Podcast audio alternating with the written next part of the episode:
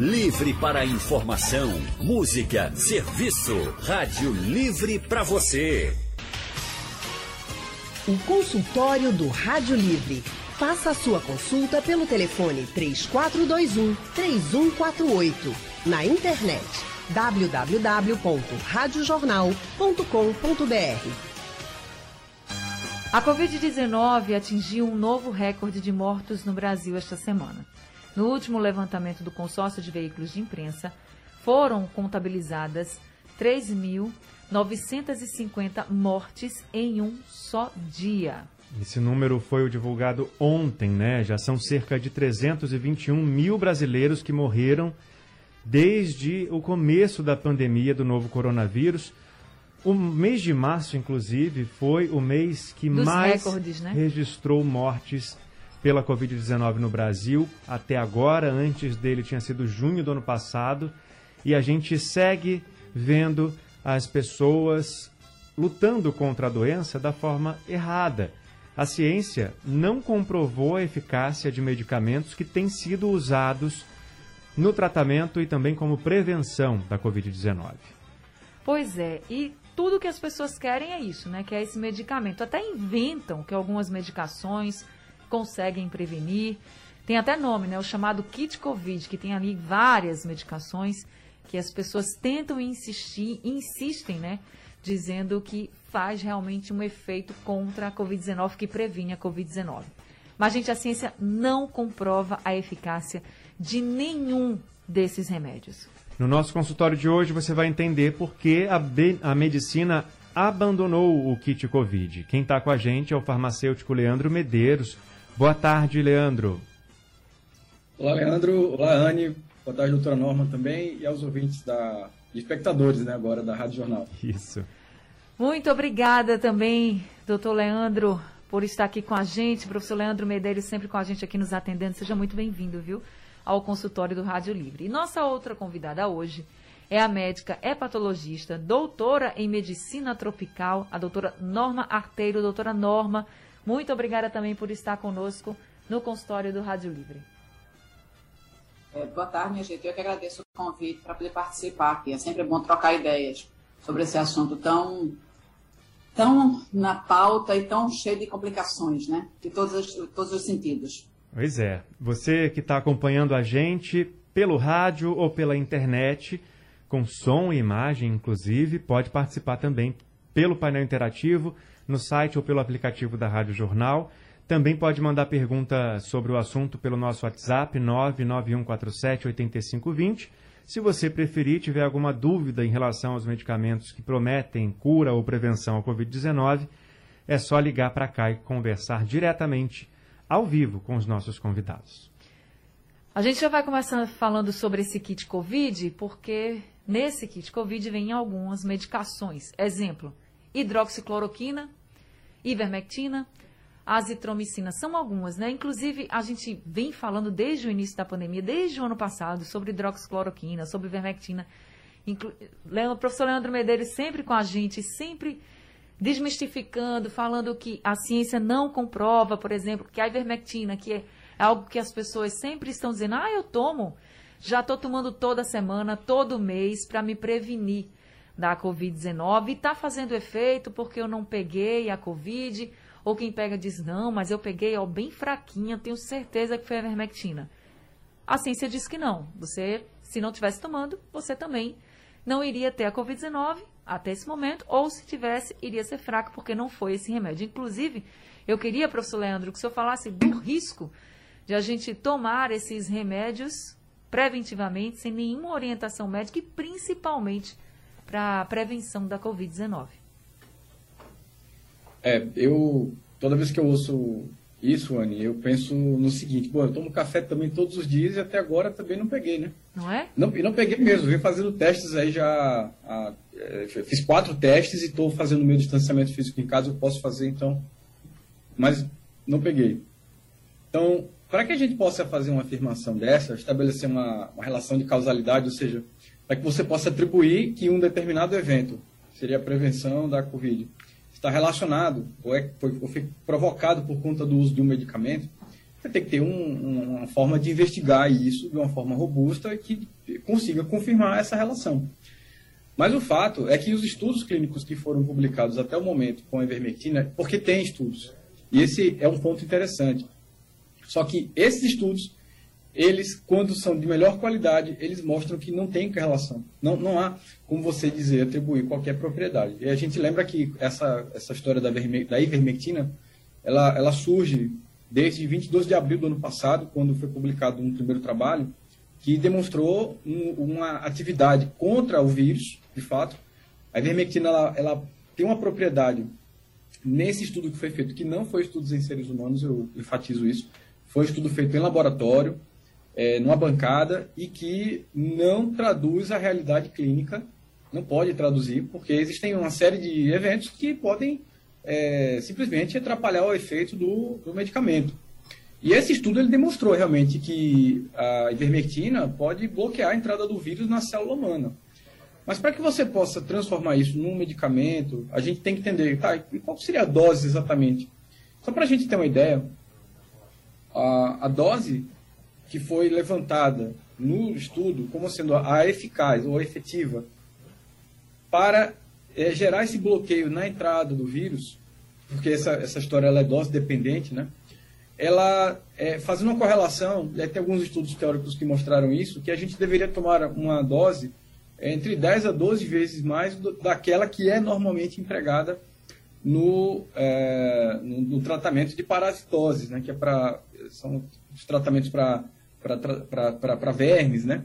com a ivermectina. Quer dizer, uma dose dessa, ela já poderia provocar uma resposta muito ruim para o corpo, porque medicamentos é assim, se você tomar fora da dose né, estabelecida, se for para baixo, ele não vai fazer efeito, mas se for para cima, ele vai provocar até uma toxicidade.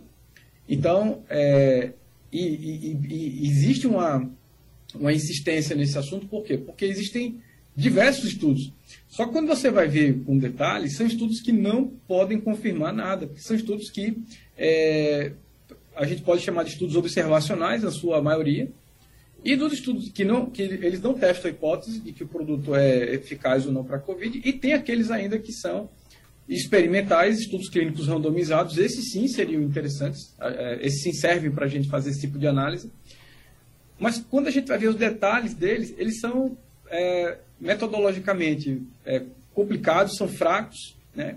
e não dá para a gente fazer uma atribuição. Por exemplo, estudos feitos com 24 pessoas, estudos feitos com, é, com 100 pessoas, isso não é nada. Isso não, não responde às nossas perguntas. E é, aqueles que têm o melhor desenho de estudo, eles não mostram diferença entre o placebo. Então, olha, e, e assim, e é preciso esclarecer. Nós adoraríamos ter, desejaríamos ter, desejamos, na verdade, ter um medicamento que pudesse tratar essa doença. É um desejo da gente que está fazendo pesquisa, da gente que está estudando, que está na clínica, mas, infelizmente, a gente é, tem algumas coisas, sim, mas não para uso ambulatorial, como a gente chama, né?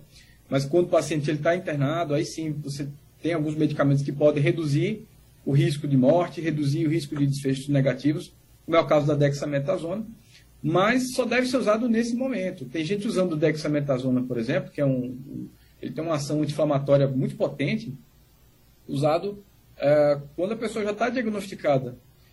E assim, é para encerrar minha fala, isso é muito ruim, porque nesse, nesse momento o corpo está precisando realmente de um reforço imunológico para que o sistema imune combata o vírus. Só que essa droga, ela serve para reduzir o quadro de hiperinflamação que é provocada pelo próprio corpo em decorrência da presença do vírus.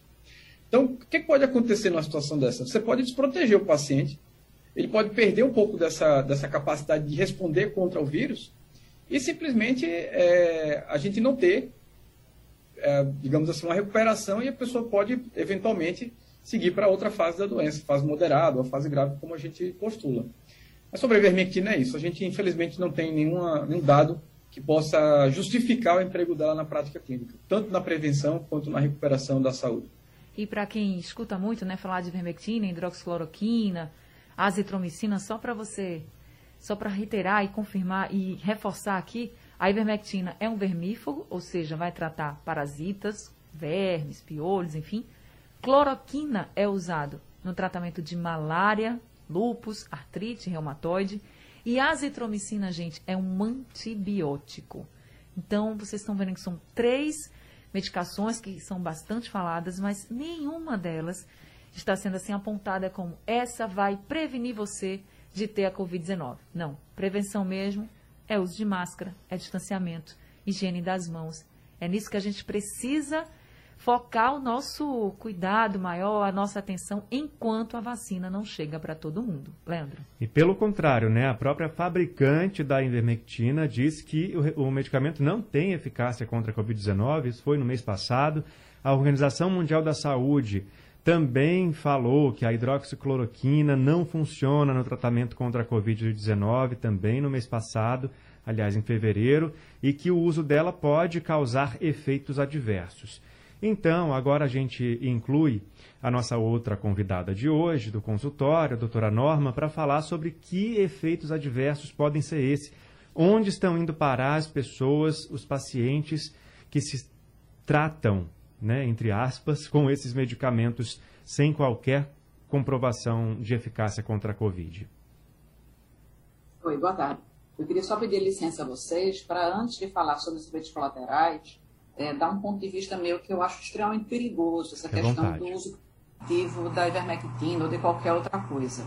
Porque tem ivermectina, tem vitamina D, tem zinco, tem vitamina C. Então, assim, receitas de, de receitas de pé de orelha, que eu não sei de onde vem, né, as mais absurdas, mais esdrúxulas possíveis. É, e eu acho que a gente tem um outro risco muito grande, além do possível efeito colateral dessas drogas, que é a falsa sensação de segurança. Tá? Então, Dona Maria lá toma ivermectina ou toma o que for, acha que com isso está protegida, certo? E isso é mais uma razão para ela ir para a rua, para ela aglomerar, para ela andar na rua sem máscara, tá certo? Então, para ela reunir com seus amigos, seus vizinhos. Então, com isso, eu temo até que, além de não evitar, possa até aumentar o risco de transmissão do coronavírus, porque a pessoa fica com a falsa sensação de que está protegida.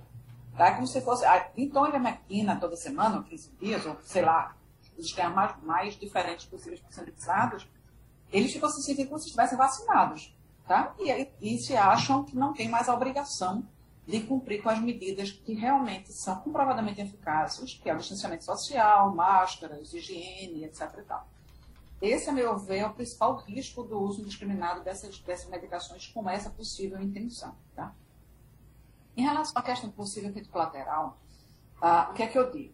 Quando uma droga vai ser liberada para uso no mercado, ela passa por milhares de testes antes do seu uso ser permitido.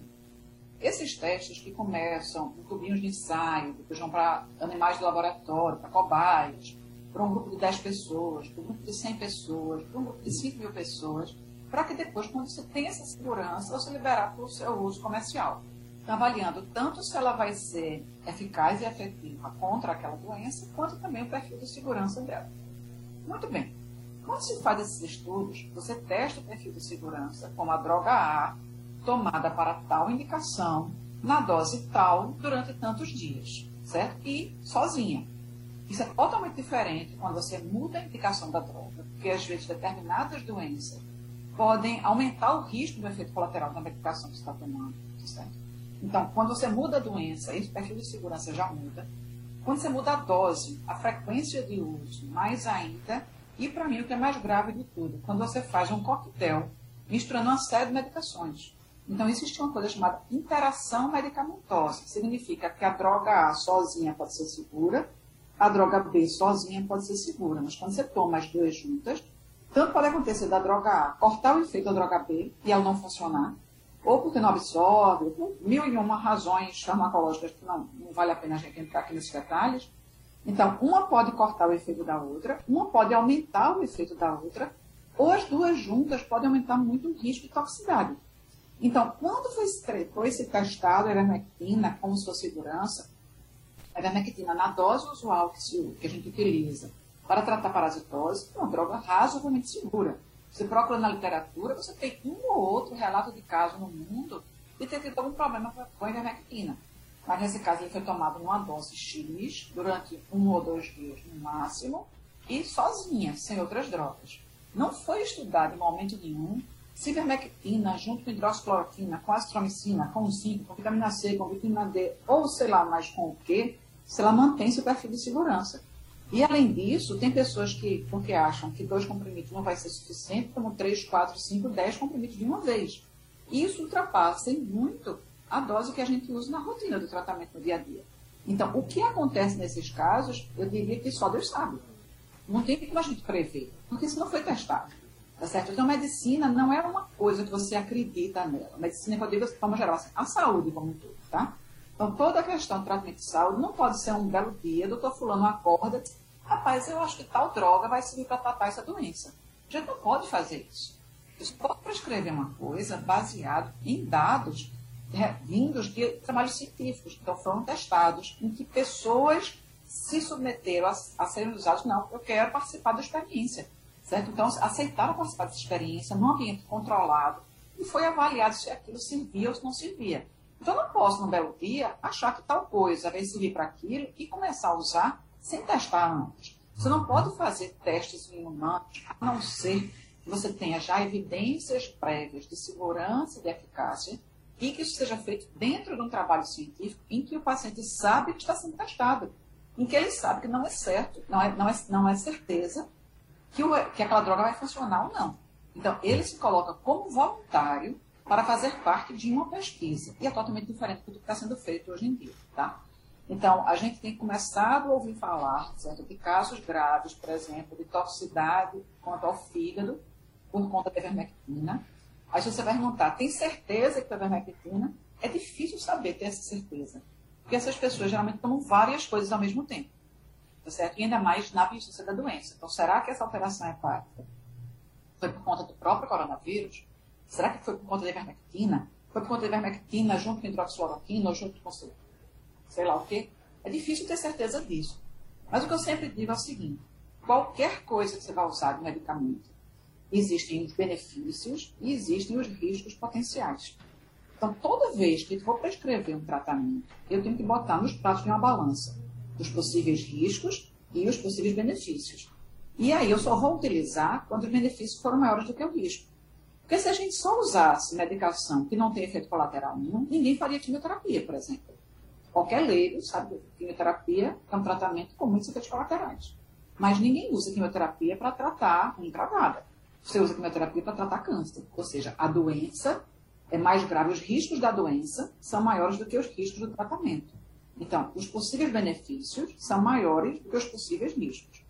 Como a gente não tem até o momento comprovação científica que nenhuma dessas drogas é efetiva contra o Covid, mesmo que o risco seja pequeno, a balança do, do risco está maior, porque o benefício zero. Pelo menos até o momento que a gente sabe, o benefício é zero. Perfeito. Obrigado por enquanto. Daqui a pouco a gente vai continuar a nossa conversa sobre esses medicamentos que têm a eficácia, é, que não têm eficácia comprovada contra a Covid-19. O uso de medicamentos sem eficácia comprovada para a Covid-19 e os riscos que isso traz para a saúde. É sobre esse assunto que a gente está conversando no nosso consultório de hoje com o farmacêutico Leandro Medeiros e com a hepatologista, doutora em medicina tropical do Hospital das Clínicas da Universidade Federal de Pernambuco, Norma Arteiro. Tem ouvinte na linha já para participar. Lembrando que você pode também mandar mensagem pelo painel interativo lá no site da Rádio Jornal, pelo aplicativo também dá para participar pelo painel interativo. E tem nosso WhatsApp 991478520. O Paulo ligou para cá, é outra opção para você participar do consultório do Rádio Livre. Paulo, boa tarde para você. Alô, boa tarde, boa tarde a todos. Feliz Páscoa para todos. Obrigado, para você também. Feliz Páscoa também. É, por gentileza, eu queria saber assim, depois que a gente toma a injeção, a primeira dose ou a segunda, depois que eu para voltar à vida normal, a tomar um, um, um álcoolzinho, uma bebida alcoólica, comer normal, pode comer de tudo também, é, é isso minha dúvida. Você me esclarecer, por favor. Tá certo, Paulo. Obrigado pela Obrigado. sua participação. Paulo falando lá do IPSEP. O Leandro, pode é, tomar, depois que tomou a vacina, pode misturar, pode beber álcool, pode comer de tudo, ou tem alguma restrição? É, na história da, das vacinas, não há nenhuma contraindicação expressa sobre o consumo de álcool é, após o, o, período, né? Então, você tem, na verdade, até tem que tomar algum cuidado para não consumir durante o período de aplicação. É uma recomendação, mas não há nenhuma contraindicação após o período da, da imunização você voltar à sua vida normal em relação a, a consumo de bebida alcoólica, né? forma moderada, é, é claro que isso faz parte dentro do, do contexto de qualidade de vida, né? Mas é, é preciso fazer uso sempre com moderação. Agora a gente tem outro ouvinte aqui ao telefone, Andrade. Só, deixa eu completar só uma coisinha em relação à pergunta de Paulo. Claro, doutor, doutora. Você pode tomar sua cerveja, agora não pode tomar num bar com 30 pessoas ao lado de você. Compre sua cervejinha e tome em É casa isso aí. no isolamento ainda, tá? Ótima a, a observação. imunização só vai ser feita 20 dias depois da segunda dose. E mesmo assim, como, a gente, como a nenhuma vacina é 100% eficaz, a gente não tem como ter certeza absoluta que você está imunizado. Então, a gente só vai ter segurança de deixar a máscara, ir para bar, para festa, depois que a gente teve uma parcela muito grande da população já imunizada. Então, Paulo, tome seu, sua cervejinha em casa. É isso aí, doutora Norma. Obrigada pela observação importantíssima. Agora a gente vai conversar com Andrade, de Rio Doce, que está ao telefone com a gente. Andrade, boa tarde. Boa tarde, querida Anne Barreto. Boa tarde, querido Leandro Oliveira. Boa tarde, Andrade. Uma linda Páscoa de paz e amor para todos. Para você também, Obrigado, amém. Andrade. Amém. Doutor Leandro Medeiros, doutora Norma Arteiro, boa tarde, feliz Páscoa. Boa tarde, feliz Páscoa. Olha, queridos, em relação a ivermectina, hidroxicloroquina, azitromicina, primeiro, quero dizer que fiz uso da ivermectina por indicação médica, médico de família, entendeu? Não tive nenhum efeito colateral. Também não misturei a ivermectina com outras drogas. Foi a ivermectina e só. E não deixei de me proteger. Usar álcool, lavar as mãos, máscara, não, me, e não estar no, no, em festas, em aglomerações. Tá ok? Andrade, Agora, eu, Andrade. eu quero dizer uma coisa para vocês. Na minha, no meu ponto de vista, o maior culpado por tudo isso é a indústria farmacêutica. Porque os grandes, eh, essas grandes indústrias foram quem lucraram com tudo isso. Entendeu? O médico nenhum lucrou. A farmácia lucrou o lucro de venda. Mas quem realmente ganhou dinheiro com isso foram a indústria farmacêutica. E pelo que, pelo que eu sei, vieram há muito, muito pouco tempo dizer que não tem nenhum benefício. Ora, elas deveriam ter vindo desde o início. Já faz um ano que o povo está se, se automedicando, ou por indicação, por curiosidade, vai saber. Entendeu? Então Andrade. eu acho que a indústria farmacêutica foi quem mais lucrou com tudo isso. Só me responde uma coisa. Você tomou a ivermectina, você disse que tomou por recomendação médica. Foi para prevenir ou tratar a Covid-19? Não, para tratar não, como forma preventiva. Supostamente preventiva. Porque até hoje eu não tenho certeza que se essa ivermectina me trouxe algum benefício. Malefício, não. Porque a, a grande parte da minha família, por indicação médica de família, tomou. E não houve nenhum caso de, de malefício. Só a ivermectina. Nada de hidroxicloroquina, nada de, de azitromicina. Tá Ok? certo. Inclusive, é, só para você, no- você sempre ouve a gente, você deve ter escutado aqui a notícia de que a. Associação Médica Brasileira hum, passou a recomendar que os médicos comecem a banir hidroxicloroquina e ivermectina desse tratamento da Covid-19, esse tratamento precoce, né? Você está dizendo que teve uma recomendação médica, hoje é proibido. A Associação Médica Brasileira proibiu. Por que só agora, depois de um ano? Não é muito Vamos- tempo de uso, não? Vamos passar então essa sua pergunta para o professor Leandro Medeiros, para a doutora Norma também, porque a gente sabe que alguns médicos até recomendavam e passavam, do- doutor Leandro, até mesmo sem nenhuma recomendação da OMS, de todos os cientistas. Já se falava disso desde o ano passado. A gente está cansado, inclusive, aqui, viu, Andrade? Você escuta muita gente, está sempre com a gente, você sabe, que a gente sempre diz aqui que ivermectina, hidroxicloroquina, azitromicina, isso a gente vem falando desde o ano passado, desde o começo da pandemia, que já, já lá, em 2020, a gente já falava que a OMS não recomendava, que não tinha nenhuma evidência científica que comprovasse a eficácia. Mesmo assim, inclusive o doutor Leandro participou de consultórios com a gente, que alguns médicos insistiam em prescrever. Infelizmente, né? E que bom que agora a Associação Médica Brasileira se posicionou contra essas prescrições, porque a gente já sabe e a gente já vinha acompanhando a ciência dizer e, pre- precisou quantos e quantas pesquisas e estudos para comprovar e fazer com que a Associação Médica se posicionasse assim, ó, não é mais para fazer isso, pelo amor de Deus, parem, né, doutor Leandro? É, na verdade, é, o que ocorre é que quando você está no começo de uma doença nova, você não sabe como tratar. A gente está aprendendo ainda a avaliar a doença e, com o passar da, do tempo, a gente vai tentando observar as melhores práticas e vai investigando cada vez mais para tentar minimizar as incertezas sobre um determinado tratamento. Então, até entendo que no começo da pandemia se tenha utilizado a ivermectina e antes dela até a, própria é, hidroxicloroquina e a cloroquina. Mas hoje, com tanto, com tanto dado disponível, com tanta, com tanta pesquisa feita, é, eu, eu te diria o seguinte, que quem ainda insiste nessa coisa do uso e profissionais de saúde, tá, ou está muito mal informado ou está mal intencionado, porque não consigo ver um outro caminho. Veja, é, inclusive, a, o, o Brasil tem uma, uma estrutura é, política que não permite a gente de ter uma, um comando central, e aliás, parece que mais atrapalha do que ajuda. Mas se você fizer uma análise é, do que aconteceu nos Estados Unidos, por exemplo, no dia 14 de janeiro, a gente teve uma, recomenda uma contra-recomendação do, do Instituto Nacional de Saúde de lá, que é o Ministério da Saúde de lá, é, contra a ivermectina, contra a própria é, hidroxicloroquina do ano passado já tinha essa coisa bem definida, contra-recomendando. O FDA, que é a Anvisa, equivalente no dia 5 de março, né, equivalente à, Anvisa mas lá nos Estados Unidos, é a Agência de Alimentos e Medicamentos, ela também ah, orientou todos os usuários, todos os pacientes, toda a população a não utilizar a ivermectina para tratar ou prevenir é, Covid-19. Então, é, se você tivesse hoje no Brasil um corpo técnico que fizesse uma, uma análise e o Ministério da Saúde fizesse uma. É, é, inserisse isso dentro das suas recomendações, dentro dos seus protocolos, ah, talvez a gente não, não estivesse com uma situação tão complicada em relação a isso, com tanta confusão. Então, assim, por mais que a gente venha aqui orientar, infelizmente ainda tem alguns colegas da saúde que, que ainda insistem nisso, e eu acredito que é muito pela pela relação é, afetiva que existe já com. É, e aí já, já entra dentro de um contexto político, enfim. Mas se a gente fizer uma leitura estritamente científica, não há nenhum motivo para a gente continuar usando ivermectina ou é, hidroxicloroquina ou azitromicina para é, Covid-19. Doutora Norma? É, uma, é, uma, coisa que eu queria comentar é o seguinte: é, essa pandemia veio deixar a humanidade inteira apavorada, tá? E os profissionais da saúde não não estão fora da humanidade.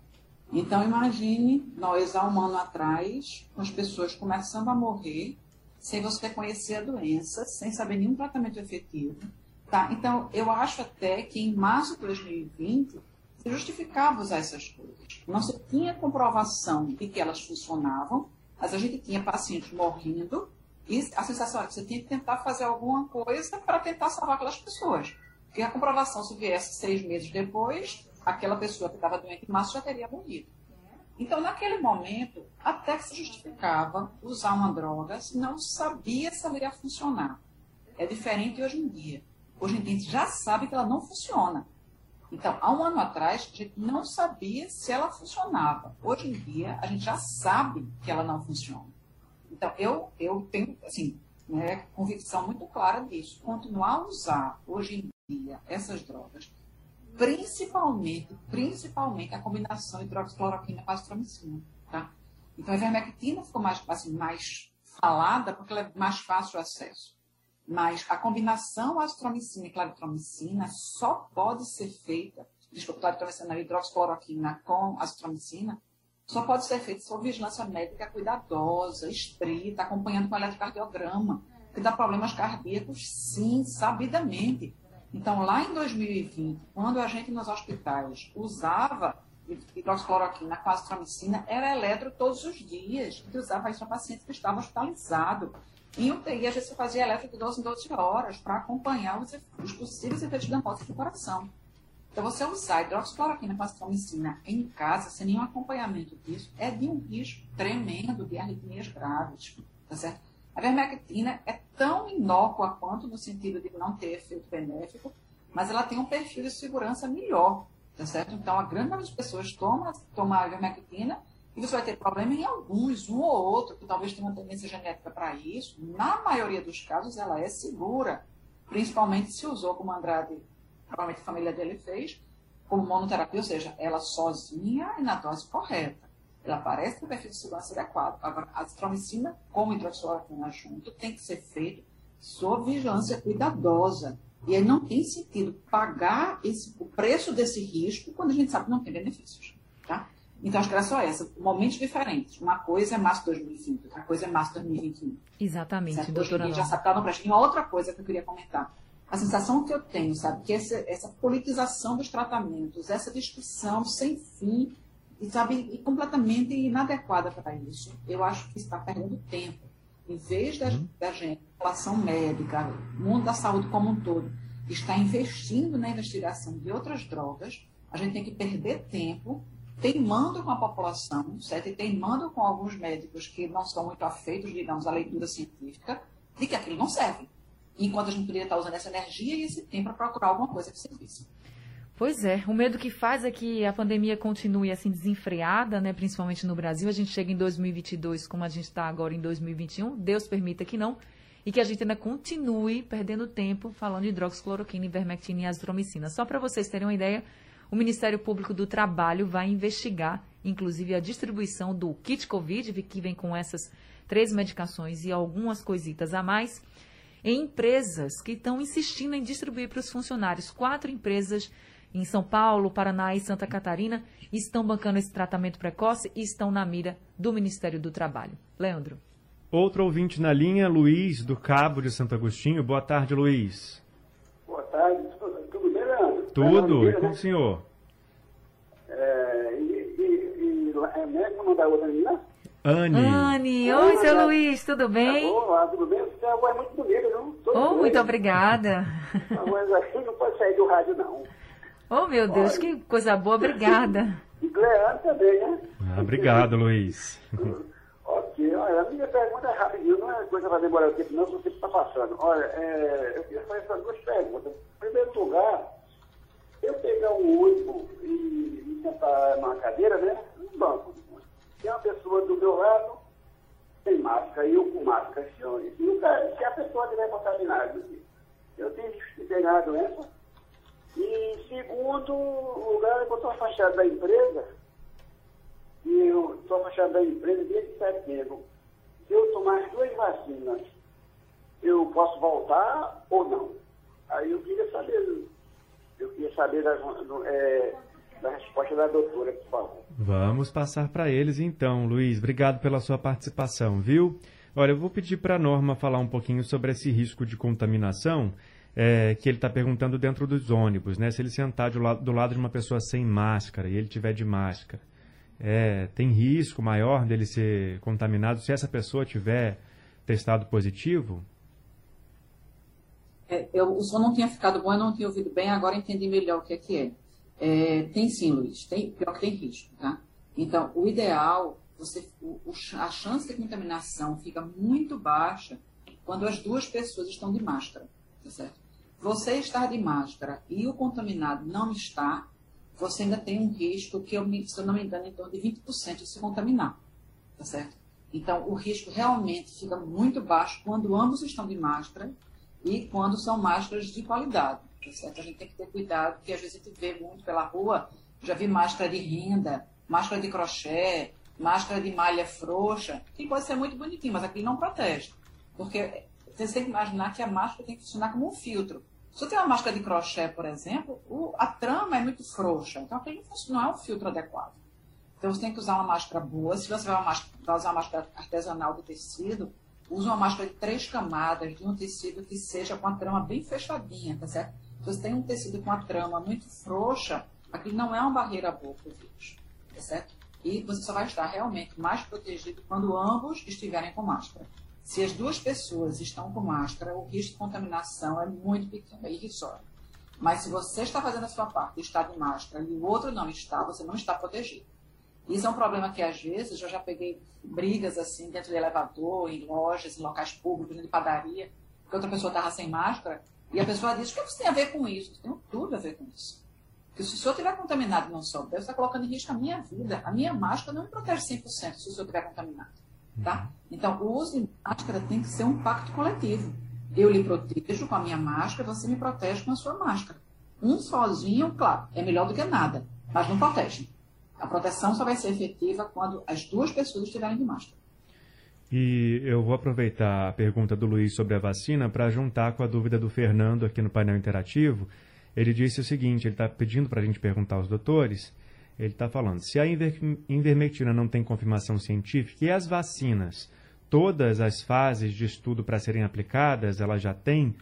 E aí, junto com a pergunta do Luiz, que está querendo saber se depois da segunda dose ele vai poder voltar a trabalhar, Leandro. Olha, as vacinas elas passam por um rigoroso, é, por rigorosos, né, testes, na verdade, elas para terem a, a, autorização do seu uso, ainda que emergencial, você precisa ter pelo menos os estudos de fase 3, que são os estudos que envolvem é, é, às vezes dezenas de milhares de pessoas, e é, ainda surgem algumas questões, alguns detalhes, como é o caso da imunogenicidade, porque a gente, quando fala de vacina, a gente tem que lembrar que não é apenas a questão dos anticorpos, mas existem outros tipos de defesas que o nosso organismo tem e que precisam ser respondidos também. Aí muitas dessas respostas não estão ainda claramente, é, de forma clara né, para nós, mas a gente sabe que elas devem apresentar algum grau de proteção, que pelo OMS seria de no mínimo 50% de eficácia, ou seja, 50% a menos de probabilidade de você é, se infectar ou é, e aí tem as outras é, os outros desfechos, né, que se quer, como é o caso, por exemplo, de você não ir para uma fase grave, não se, inter, não se hospitalizar e não vir a óbito. Então as vacinas elas são eficazes para isso sim. E, e, como eu falei, elas passaram por testes que são rigorosos, que testam, como eu disse, muitas vezes dezenas de milhares de pessoas no mesmo estudo, feitos em locais diferentes. Então, isso minimiza muitas incertezas sobre a questão das vacinas. É, Leandro, qual, qualquer outra pergunta? É, o Luiz, da, ele quer saber se depois... ele poderia... É, depois da segunda dose, ele pode voltar a trabalhar, porque ele está afastado do trabalho. É, a, recomendação, é, isso pode variar de vacina para vacina, mas pode ser de 14 a 21 dias, normalmente, né, após a, a vacinação, a segunda dose, a última dose. Se for vacina de dose dupla, né, porque agora a gente tem a, a aprovada emergencialmente da Janssen, que é dose única. Então, nem toda vacina vai ser em duas doses, isso tem que ficar claro também. Mas, normalmente, é, é isso que se espera, assim, em torno de 14 a 21 dias após a, a vacinação, a segunda dose, a última dose, você já teria uma imunidade é, já desenvolvida, né? mas é muito importante mencionar que isso não deve fazer com que as pessoas afrouxem as suas medidas. É, quem, quem tomou vacina tem que continuar usando máscara, precisa continuar higienizando as mãos, precisa não se aglomerar, porque, é, como a doutora Norma falou, é, não é 100% de certeza que, você não vai ter a doença. É até provável que você pegue, mas se pegar, vai ser uma forma muito leve, e é isso que a gente quer. Então, é, quem se vacinou, minha mãe vai, vai, se vacinar agora nesse domingo, por exemplo, já deu um recado para ela: olha, mãe, a senhora vai ter que continuar se distanciando das pessoas, não se aglomerando, usando máscara quando sai de casa. Máscara correta, ainda tem uhum. essa. Tá? É, e a gente está usando. Ainda tem muita gente usando máscara é, de forma errada, porque a gente sabe que essas novas variantes que circulam hoje, é, elas, são, elas têm uma capacidade de contágio muito maior. Então, nós deveríamos investir, o governo deveria, de forma massiva, entregar a máscara com padrão N95, que é o que aqui no Brasil nós chamamos de PFF2, para toda a população. Então tem que continuar tomando, é, é, usando a máscara.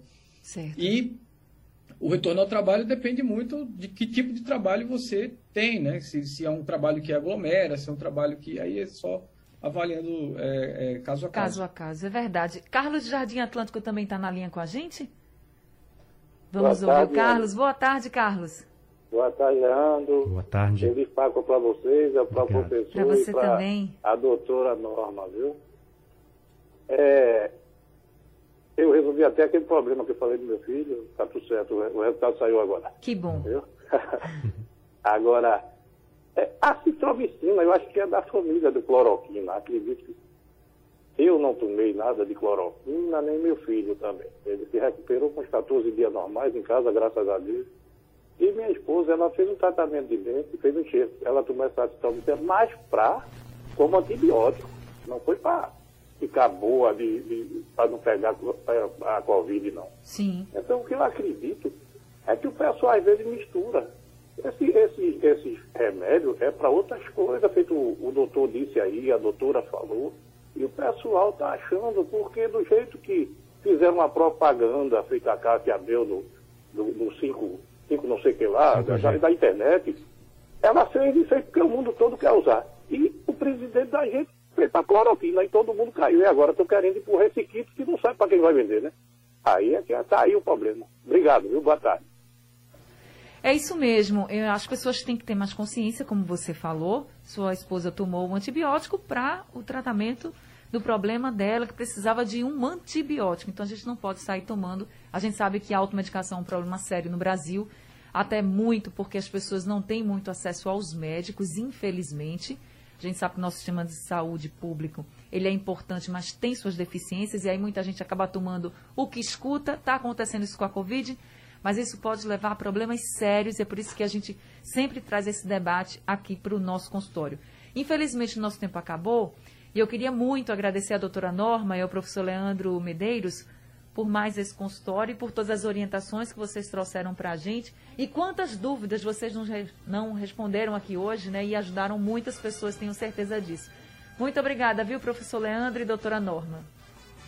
Valeu, Anne. Valeu, Eu Até, prazer. até o próximo consultório, tenho certeza disso. Sejam sempre muito bem-vindos. Obrigado, doutores. Até o próximo consultório, se Deus quiser, com outros assuntos, né? Vamos avançar. E o Rádio Livre volta amanhã com consultório, com tudo, a partir das duas da tarde. Sugestão ou comentário sobre o programa que você acaba de ouvir, envie para o e-mail ouvinte@radiojornal.com.br ou para o endereço Rua do Lima 250, Santo Amaro, Recife, Pernambuco.